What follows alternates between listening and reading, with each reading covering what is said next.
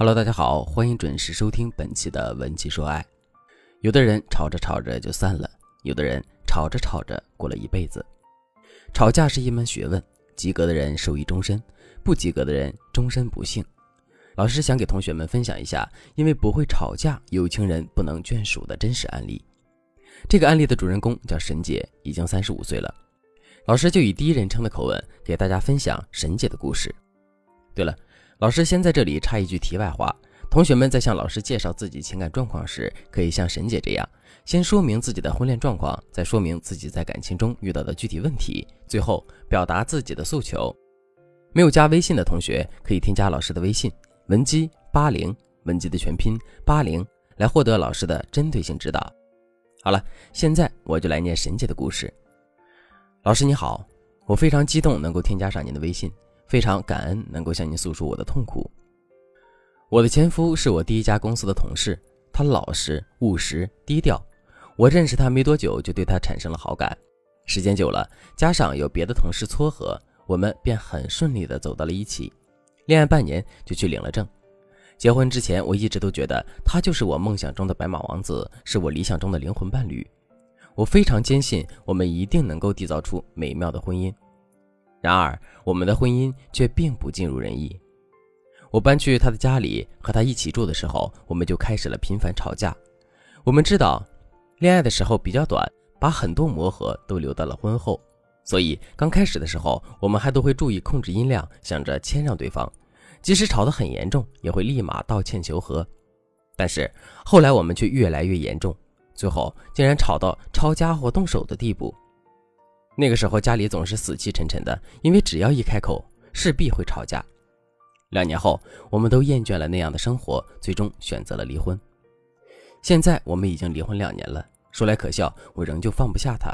下雪的时候，我会想他穿的厚不厚；天热的时候，我会担心他会不会中暑。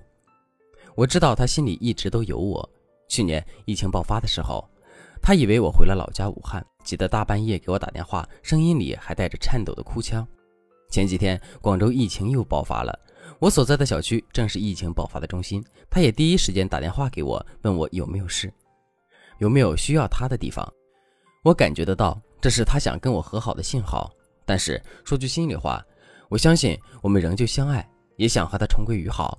但我真的真的真的真的不想再经历以前那样的争吵了。所以，我想向老师请教一下，我们到底是遇到了什么沟通上的问题？我们如何做才能够停止争吵？我们怎么样才能继续我们的婚姻？听完沈姐的诉说后，我觉得特别欣慰。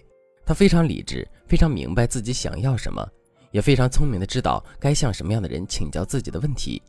我希望在听的同学们都可以向沈姐学习一下。当然，大家更关注的如何吵架不伤感情，还能顺便积蓄感情。现在，老师就给大家分享一个万能的吵架方式 ——X Y Z 沟通模式。什么是 X Y Z 沟通模式呢？我们在中学时代都学过几何立体嘛？X Y Z 指的是三维坐标轴。其实啊，人际沟通也就是三维空间里面进行的。X Y Z 三个数轴所代表的分别是事件、环境、感受。X Y Z 沟通模式是你在 Y 情境下做了 X 事，让我有了 Z 的感受。我感觉到了 Z 感受。给大家举个例子，五二零那天，我的一个学员商量好去西餐厅吃饭，可是他却因为工作原因迟迟没有来，也没有回复你的消息。服务员已经向你催了好几遍，给你倒了好几杯温开水了，你尴尬的不行，越想越生气。可是你却没有发脾气的理由，因为人家提前给你解释了迟到的原因。如果你不能理解他的工作，跟他发脾气的话，你们务必会吵起来，然后以非常糟糕的形式收场。那么，面对这样的情况，如何用 X Y Z 沟通模式来表达我们心里的委屈呢？首先，先表达 Y 事情发生的情境。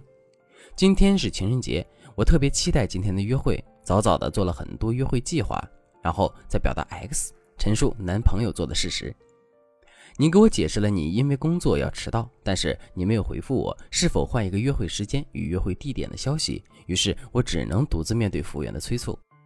最后再表述 Z，陈述自己的感受。在这样一个重要的日子里，我独自面对周围甜言蜜语的情侣，还有服务员三番五次的催促，感到委屈、尴尬，特别想哭。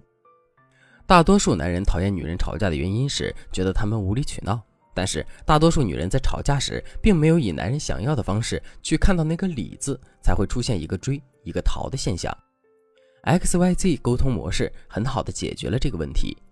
除此之外，我们还可以在此基础上表达我们对男朋友的期望，比如你可以说：“亲爱的，你可以抱我五分钟吗？平息我的一腔怒火。”慢慢的，他也就会学到如何以你想要的方式来安慰你。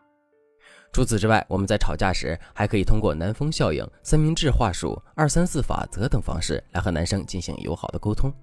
如果你想学习更多的沟通技巧的话，可以添加老师的微信文姬八零，文姬的全拼八零，让老师手把手带你入门吵架学，让男人不仅吵不赢你，还对你服服帖帖。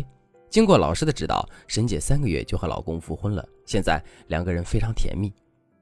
好了，本期课程就到这里了。文姬说爱，迷茫情场，你的得力军师。